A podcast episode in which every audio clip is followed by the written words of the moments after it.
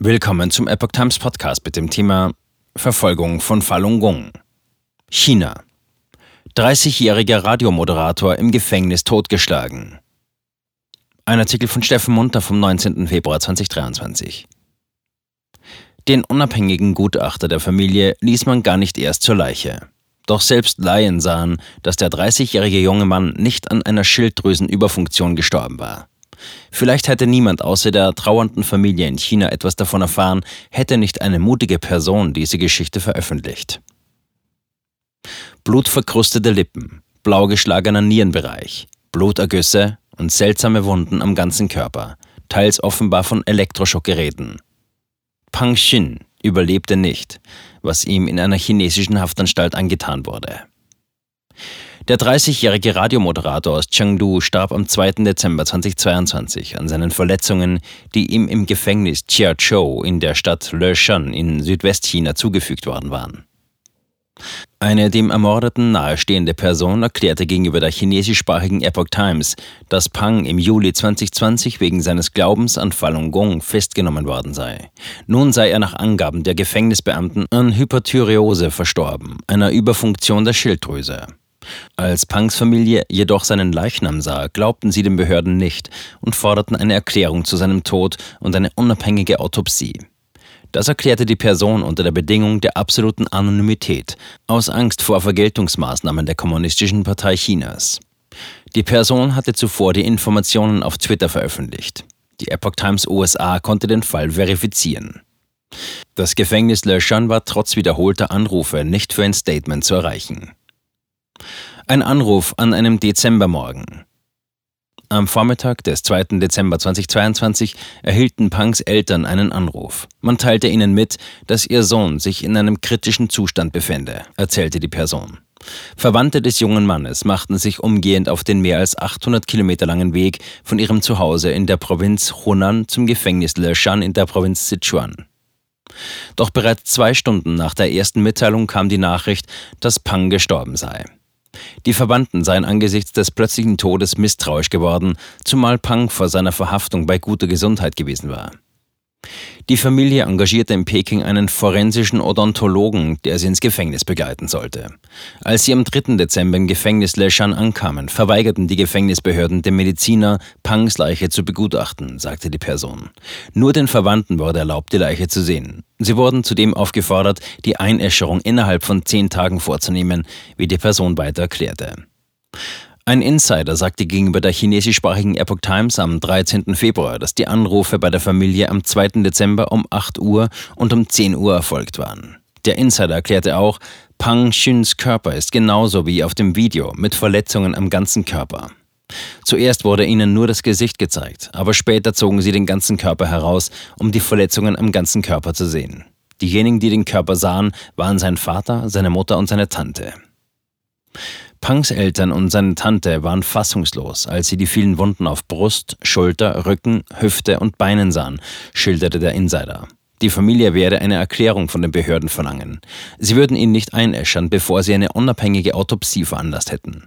Sie wollen die Hilfe von Menschenrechtsanwälten ersuchen, erklärte er. Der freundlichste Mensch, den ich je gekannt habe. Die Person, die die Geschichte unter dem Namen Douban Goose Group Daily auf Twitter veröffentlicht hatte, kannte ihn vom College. Pang hatte seinen Abschluss an der besten Rundfunkhochschule des Landes gemacht, der Communication University of China in Peking. Anschließend arbeitete er als Moderator bei Sichuan Radio und Television SRT in der Provinzhauptstadt Chengdu. Informationen der Epoch Times zufolge arbeitete Pang dort acht Jahre im Bereich Hosting und war als Rundfunkdozent für neue Medien tätig. Die Person hatte am 11. Februar auf Twitter geschrieben, Ende Dezember habe ich gepostet, dass ein Freund von mir in einem kommunistischen Gefängnis bei lebendigem Leib erschlagen wurde und dass ich seine Familie konsultieren musste, bevor ich es veröffentlichen konnte. Sein Name war Pang Xin. 30 Jahre alt, ein sehr sonniger und gut aussehender großer Junge, der Moderator vom Radiosender, und er war der einfachste und freundlichste Mensch, den ich je gekannt habe. Der Grund für seine Verhaftung war das Praktizieren von Falun Gong. In seiner Familie gibt es Falun Gong Praktizierende. Obwohl ich nicht an Falun Gong glaube, ist das in keiner Weise ein Grund, dass die KP Chinas ihn töten darf. In einem weiteren Tweet schrieb die Person, dass jetzt im Internet gemunkelt werde, dass er ein White Paper Demonstrant gewesen sei, aber das war er nicht. Er sei früher Moderator der Sichuan Volksradioanstalt gewesen. Sie haben jedoch zwischen Juni und Juli 2020 den Kontakt verloren. Seine Klassenkameraden erfuhren erst später davon, dass er verhaftet wurde, weil er Falun Gong praktiziert. Zu fünf Jahren Gefängnis sollte er verurteilt werden. Damals dachte ich noch, wenn er eines Tages ins Ausland gehen könnte, würde ich mein Bestes tun, um ihm zu helfen, Asyl zu beantragen und in die freie Welt zu kommen. Leider endete sein junges Leben Anfang Dezember in einem kommunistischen Gefängnis für immer. Beim Plakatkleben denunziert. Die staatliche Verfolgung von Falun Gong-Praktizierenden in China wird von einer weitreichenden Propagandakampagne begleitet, die darauf abzielt, die spirituelle Bewegung zu stigmatisieren und die breite Öffentlichkeit zur Unterstützung der Verfolgung zu bewegen. Dabei werden nicht nur die staatlichen Medien einbezogen, sondern auch das Bildungssystem.